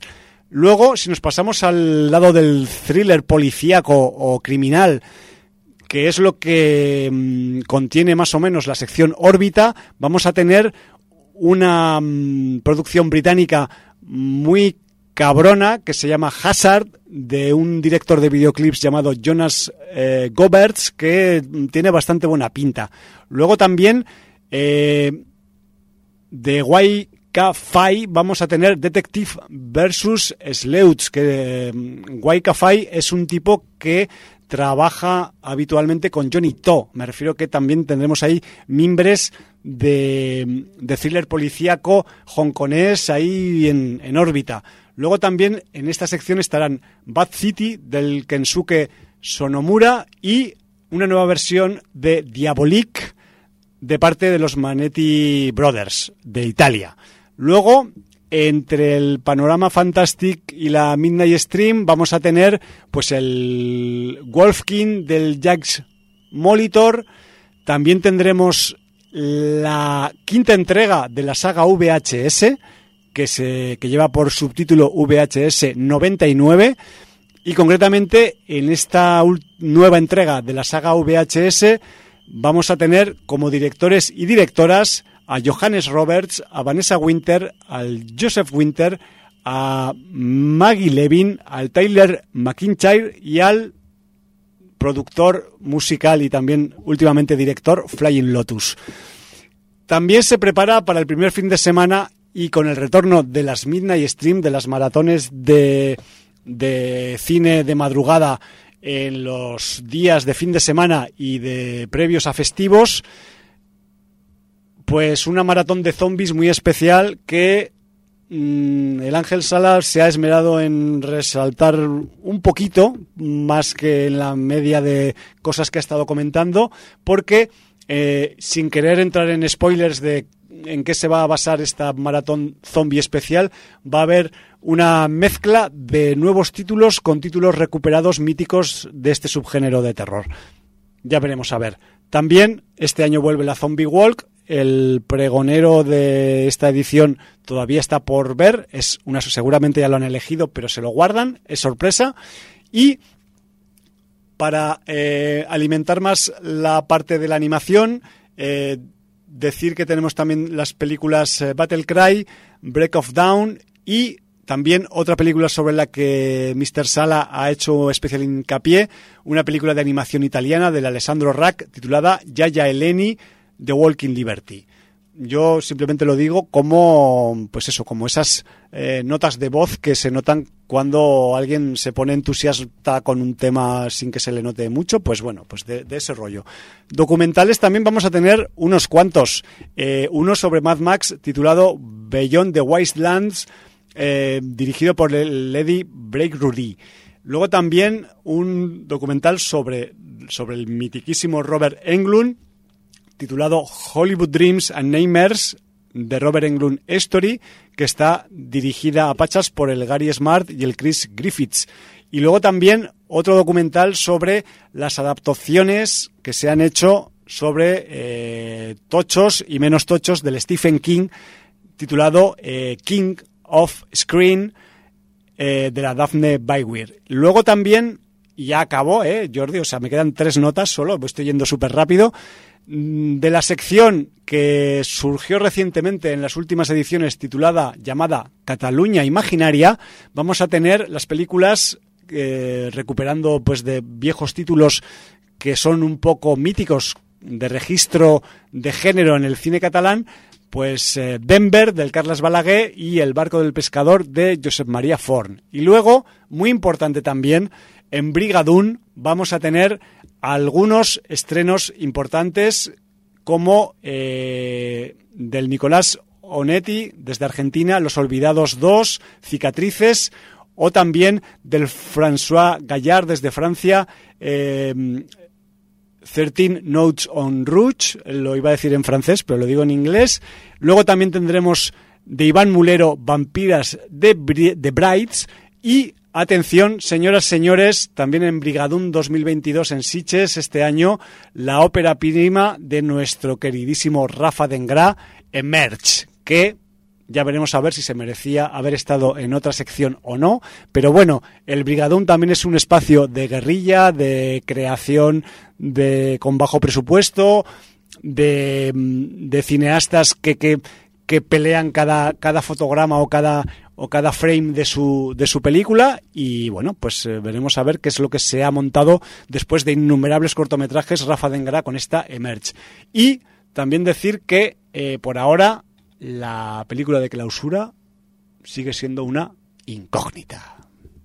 Y con esto ya paro, tío. Muy bien. Me he quedado seco. No me extraña. Bueno, pues eh, con esto, hostia, es que ya casi nos hemos comido el final del programa. Nos quedan unos minutillos, pocos minutos, y deberíamos pensar en qué puede caber en tan poco tiempo. Si una lectura somera de un capítulo de una serie o, o qué. ¿Qué O ni siquiera eso, no sé. Hombre, yo creo que sucintamente sí que podemos comentar House of the Dragon, el cuarto capítulo, que es lo que ha dado de sí, el ¿no? capítulo del prostíbulo. Sí, el, el, capi- el porno capítulo. El porno- ha sido el porno capítulo el de la serie. El erótico festivo capítulo, sí. Yo así lo veo. ¿Te parece que lo, le demos a esto? Vamos a darle, porque sí, por el tiempo que queda. Sí, porque además, aunque nos eh, extendamos un poco, no será tanto como si nos metemos con, con el resto de cosas que teníamos pendientes para intentar meter. Entonces, bueno, eh, digamos que eh, ha habido otro, en este cuarto capítulo de House of the Dragon, que, ahora os diré el título porque no me lo sé, no me lo sé de memoria y lo tengo que mirar, pero que, que mm, se llama King of the Narrow Sea y que mm, tenemos a la Claire Kilner en la dirección y donde tenemos pues eh, pues un, un pequeño salto en el tiempo más corto de lo que hemos tenido en anteriores capítulos y un capítulo no sé qué te parece Jordi en el que pues ha privado más la la mano izquierda que estábamos echando de menos en la serie sobre las obviedades que mm, vamos viendo eh, o que hemos estado viendo en estos tres primeros capítulos. Quizás por eso es un capítulo un tanto atípico, porque las peleas son más en camastros y en eh, lugares mullidos que en playas duras y en, y en lugares rocosos. Y eso quizás ha podido descolocar a algún o alguna espectador, no sé, porque realmente, pues evidentemente tenemos como eje central de la historia de este capítulo a Rainira, de nuevo, que eh, pues está frita de recibir mm, candidaturas para desposarla y mm, decide hacer una escapada nocturna con su tío el fiestero. Sí, el No sé, sociópata. no sé, no sé. El sociópata Daemon. So- sociópata y fiestero. Sí, eh, a ver, yo creo que es un capítulo donde Rhaenyra lo que hace gala es de su absoluta inmadurez. Claro, porque tiene 17 años. Entonces se deja llevar por sus instintos Y por su tío. y además perjudica a su padre, porque su padre, contra viento y marea, la ha mantenido como heredera, Ya. a pesar de ya tener un hijo varón al que pueda hacer heredero. Su tío además le demuestra que el pueblo no quiere una heredera porque es una sociedad absolutamente machista y no quieren Y una reina, sí. es una sociedad patriarcal y lo que quieren es un rey, aunque tenga solo dos años y no haya demostrado nada. Y, y a pesar de todo eso, ella hace lo posible, sin pensarlo, Claro. por ponerle palos a las ruedas a su padre para que pueda realmente nombrarla heredera. O sea, es que, es que realmente Raniera juega contra ella misma.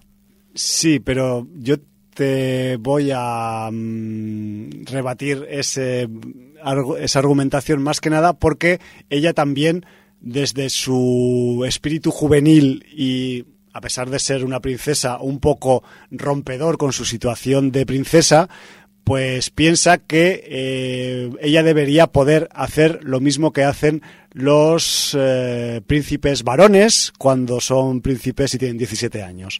Entonces, eh, lo que busca es igual tener un trato y, un- y experiencias igualitarias que si fuera un hombre Entonces, o un joven. Entonces no ha entendido la sociedad en la que vive. Ya, pero es una persona fuera de contexto. es que la quiere cambiar. ¿Y esa es la manera, tú crees? Ay, no lo sé, eso ya lo veremos. O, o la manera, o la veremos manera, a ver qué hace o la la manera es hacer las cosas para llegar al trono y cuando estés en el trono cambiarlas. No lo sé. Tiene 17 Claro. años, no le puedes pedir Pues la, por eso te digo el que- que, razonamiento claramente, de un claramente lo que refleja es una inmadurez absoluta.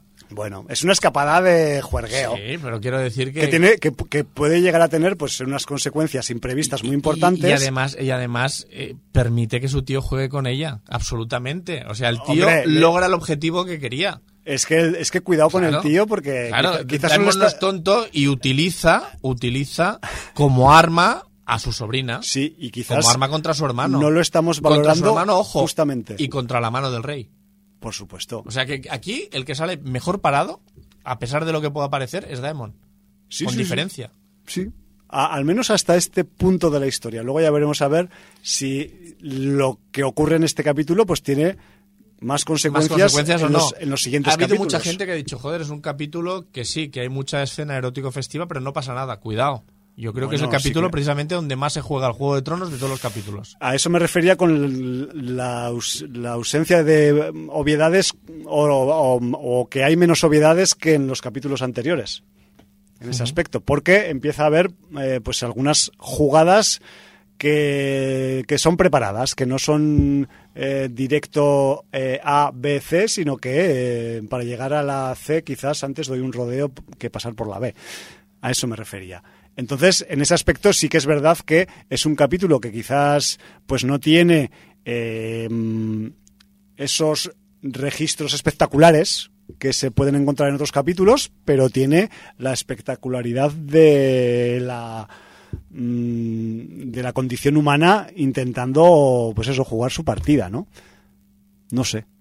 Yo, a ver, mm, es un capítulo diferente, pero yo lo he disfrutado mucho también al respecto de otros, sin juzgar moralmente lo que hace Reinira o no. No, pero si no es una cuestión de juzgarla moralmente, pero es que tú incluso dices que a lo mejor ella no entiende que una mujer no puede hacer lo mismo que hace un hombre No es que no lo entienda, y, es que, y lo quiere cambiar. es que qui- quiere recibir el mismo trato que los hombres. Pero fíjate, si, si es inmadura y, y si encima comete el error y luego se hace cargo de su error aceptando el ofrecimiento de su padre.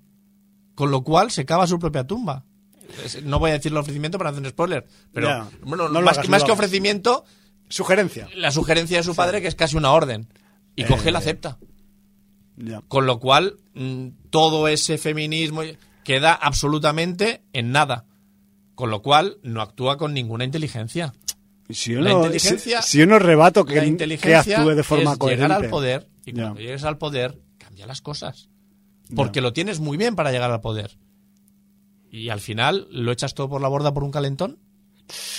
Bueno, es lo que tiene la adolescencia, que te calienta. Bueno, pero es hay, que... que- hay que comprender a los adolescentes. Que luego además, que luego además pasa, el calentón lo puedes solucionar en privado. Claro. Pero esto se aprende también en la vida, Jordi. Pues por eso te O digo sea, que, que entonces que igual, que que queda- igual que en la vida se aprende, lo que queda ella lo tiene que aprender en la es- serie. Es, la inmadurez. Y luego, otra cosa que queda patente es que el trono de hierro rechaza a quien no quiere que gobierne. Claro. Porque tenemos capítulo, dañino, a ca- dañino. capítulo a capítulo a un tipo que está en el trono de hierro y que el trono no lo quiere, que el trono O sea- lo, está, lo, está, lo está matando en vida. O sea, lo está matando en vida, está hecho polvo, o sea... es que se le ven es- la espalda, los hombros, los dedos, o sea, madre mía, yo del no, amor hermoso. Yo no sé cómo ha llegado al cuarto capítulo. Yo O sea, tampoco. o sea, de hecho, o sea... Tiene ya- menos futuro que Ned Stark. Sí, o sea, pobrecico que duró una temporada, pero claro, yo qué sé, este mm, no se lo merece, no sé si llegar ni al capítulo 2 y ahí lo tenemos. Yo entiendo que eso, que a ver, tampoco me voy a meter ahora en repasar la historia ya conocida de Poniente, porque las cosas que puedan ocurrir ya se saben o se intuyen, pero claro, mm, quedan seis capítulos. Va, va, va siendo hora de, de mover las sillas y de mover los asientos, ¿no? De hecho, a ver, ya ha habido un movimiento táctico importante, aunque no lo parece, al final del capítulo. Y eso va a tener consecuencias en los que vengan. Ya veremos a ver si es una consecuencia lineal o es eh, exponencial y, y tiene consecuencias múltiples. Pero eso, a ver los guionistas que han preparado. Yo estoy expectante con el 5. Parece que las cartas han cambiado de mano, eso está claro. Sí, Eh, ya veremos. De todas formas, yo sigo insistiendo en lo mismo. Eh, la gente que la está comparando con la Juego de Tronos original mm, es que no hay comparación. O sea, no hay comparación porque el universo de personajes, eh, la coralidad, el soporte eh, literario que tenía detrás la serie de Juego de Tronos, mm, todo esto esta serie no lo tiene. No, No, yo- lo busquéis porque no lo tiene. Entonces, mm, no, no hay que comparar. No hay que comparar. En cuanto a riqueza de personajes, profundidad de personajes, o sea, eh, Canción de Hielo y Fuego le da 30.000 patadas. Pero, para lo que tenemos actualmente, es un producto de entretenimiento más que digno y, y que se puede ver y disfrutar. Entonces, no, no, no, no intentéis siempre comparar, poner una balanza. Oye, es que de verdad, sed felices. Coño. No, y aparte, otra cosa importante que hay que tener en cuenta es la escala de tiempo y la proporción de capítulos en la que se desarrolla esa escala de tiempo. Aquí va todo más a cascoporro. En, en el Juego de Tronos original, al menos en las primeras temporadas, la cosa era bastante lineal a efectos del paso del tiempo.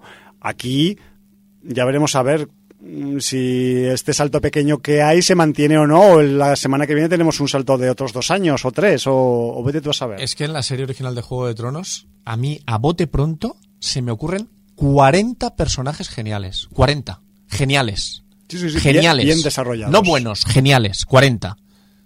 Aquí, genial, de momento no te doy ni uno. Genial ni uno.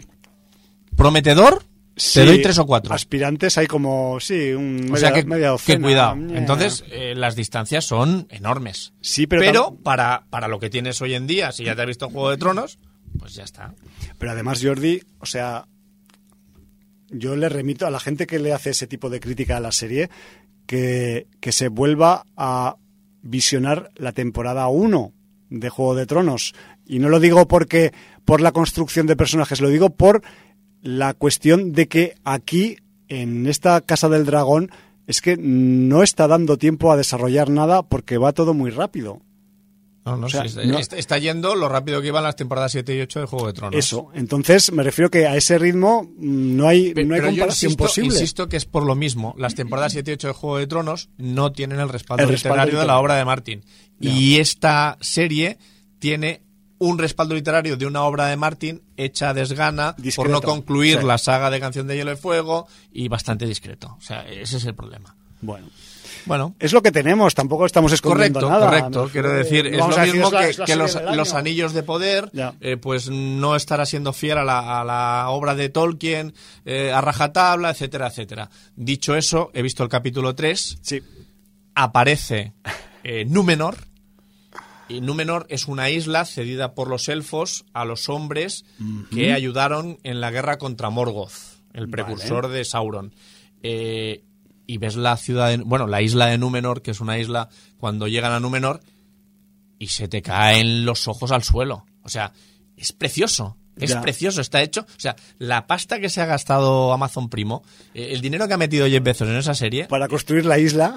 es que es bueno, control, está construida con CGI, sí, sí, sí, no, pero de algo, de algo hay que construirla. pero, pero que es brutal, que es que te entra por los ojos. Ya. Luego a nivel de tramas podrá flojear, te habrán cambiado esto, aquello. Como yo no soy ningún experto en Tolkien y ya digo que el Silmarillion ni me lo he leído, Ya. Mm, pues a mí sigue dándome más, ¿entiendes? En ese sentido yo voy a disfrutar de la Casa Dragón, voy a disfrutar de los Anillos del Poder y voy a intentar pasármelo lo mejor que pueda porque yo lo que busco es entretenimiento. Eh, no voy a buscar mayor o menor fidelidad y no me voy a meter con, con tonterías ya de, de racialización, de... Bueno, o sea, eso Sí, ya de estas- lo, lo dejo absolutamente aparte. Estas condiciones eh, circunstanciales, ¿no? No, porque además en- encima con el tema de racialización, la que ha salido ahora de que les ha dado por hacer, sabes que están pasando todas las películas de Disney de animación a imagen real o, Mm, sí, o algo- imagen real o imagen realista, porque claro, sí, sí. el Rey León tampoco era imagen real porque era CGI, ¿vale? No vas a hacer animales que hablen eh, reales. Tenemos una manifestación de leones quejándose porque... en esta- Aunque yo recuerdo una, una serie en blanco y negro que veíamos en la televisión era cuando solo había la 1 y la 2, que era la mula Francis, que era una mula que hablaba con el protagonista, que solo hablaba con el protagonista y no con el resto, y se ve que era que, que le daban algo para comer y parecía el Y movimiento movía de la, la boca, boca, claro. y la doblaban, ¿no? Hacían Entonces- un, un ventriloquismo con la y mula. ahí no había CGI, era la mula moviendo la, boca, La ¿no? mula con su chicle ahí, tío, qué bueno. Pero dicho esto, eh, ahora la polémica se ha montado porque en la película de imagen real de La Sirenita, Ariel ha pasado a ser negra. Black Ariel. Sí, y entonces, bueno, pues ya han empezado la gente mm, random a decir, pero ¿qué pasa si ahora hicieran a, a- a Black Panther blanco? Y, White no sé Panther. Qué, la White Panther. Y, y- y chorradas así. Y han dicho mil chorradas. Pero, Ya me pero- y entonces, por, Qué- qué animada que es la La ¿no? contrapartida ha sido colgar un montón de, de- de vídeos de, de niñas afroamericanas viendo la sirenita en imagen real y cuando ven a la Ariel eh, negra, Sí. flipando y diciendo a sus padres, ah, es, es negra como yo, no sé qué, no sé cuántos, y flipando, ¿no? Y Ya. disfrutando. Y entonces, por un lado los vídeos para tocar la patata, mira cómo reaccionan las niñas al ver a, a su heroína eh, con su color de piel, y por otro lado los mm, el patriarcado Los blanco, esto- sí, sí, eh, que, que está más cerca del Ku Klux Klan que otra cosa, cómo meten ahora un Ariel negro. Bueno, en fin, o sea, yo- yo creo que llega a tal nivel de disparate. Claro. Oye, que hagan lo que quieran y tú estás en tu, Claro, en tu elección de verlo o no no, verlo. claro. Pero dejad de crear puta polémica que no sirve para nada. ¿Un Ariel negra? Pues un Ariel negra, Claro. ¿qué más da? O sea, mm, ¿qué, qué más te da? Porque yo me pregunto, te interesa, no lo yo que veas. no tengo experiencia en estas cosas Disney, Sí. eh, si la Ariel es negra, ¿la parte de pescadilla que tiene también es negra o...? Me refiero porque la Ariel es mitad y mitad, ¿no? O sea, Sí, pero, mitad humano, ver, mitad pez. El Ariel, por lo que he visto en el- la captura del frame, Ariel es pelirroja y le han hecho una Ariel negra pelirroja igual. O sea, Ah, es mira. pelirroja. Qué pero es guapa. negra de piel. Sí, sí, sí. Y luego el resto de- del cuerpo, pues es de un color verde escamoso entre verde y Pescadilla, azul. pescadilla igual. y ya está. Y entonces, eh, claro, eh, no sé quién decía en Twitter y muy acertadamente, ay, qué cuestiones raciales, porque han elegido un- una mujer blanca para interpretar a Úrsula, que es la villana y es morada en la película. Claro. Claro. Úrsula, que es la villana de la sirenita, es morada. ¿Y que ha escogido a la mujer blanca, o negra, o china? No es morada. ¿Qué Ya, ha pasado ya. aquí? Sí, sí, sí, no es del Con la fidelidad de la, de la, no es- de la película. No es del color original. No, claro. Ya no voy. Ay, es que no tenemos actrices moradas. Hay que sumar la letra E Claro. de morada al LGTBIQ. No, joder, en eh, Futurama, la Lila, que, se, Claro. que se lo encarguen a ella, que era Ahora morada. solo puedes, por convenio, solo puedes contratar actrices moradas para hacer de Úrsula. Y fuera. Claro, tío. Ya está. Igual que han contratado una actriz verde para hacer de abogada Hulka. Correcto. Yo qué sé. Nada de CGI. Era verde la de- actriz. De, eso ya hablaremos cuando acabe. ¿Qué, qué- qué puto despropósito. Bueno, sí, en fin. estamos en Oye, el- de verdad. en el siglo eh, XXI. Vamos a intentar disfrutar de la vida. Lo que no te interese, no lo veas. Y, y- y crear las polémicas estas absurdas. O sea, si lo que tenemos que conseguir es, es la igualdad de todo. No, Claro. no, no ir para atrás como los cangrejos. Sí, de hecho, eh, si, si tenéis dudas sobre qué cosas quejaros en la vida, podéis ver Gundala, que os va a dar unas cuantas ideas de, de cosas que son súper injustas de las que quejarse. Sí. En vez de, de los Oye, colorines y- y- de las películas. Y además, como es un, un cine en ciernes, ahí no tiene ningún problema porque no han de cubrir ni cuotas raciales, ni cuotas eh, de sexo, ni cuotas... Pero, pero seguro que si hablas con uno de allí te dirá, ah, es que este tiene acento de Java, el otro Seguro. tiene de la isla de Sumatra, el otro de no sé qué, este es medio chino, Sí, este es medio este en cambio sí hongkonés". que es de Yakarta y puede salir Sí, porque la acción eh, transcurre Yakarta. Este tiene el acento del callejón de atrás del, En fin. del lugar chungo Nunca de nadie Yakarta. está contento con Ya nada. te digo. Bueno, Jordi, me gusta mucho hablar contigo, por eso hacemos este programa. Sí, pero nos nos tenemos que marchar. Como siempre. Nos marchamos y nos vamos con música de Gundala. Faltaría más, por favor, porque de hecho estaba eh, encadenando y concatenando temas para Interpretada intentar... por un cuarteto de cuerda negro. No, no es verdad. no sé, no sé.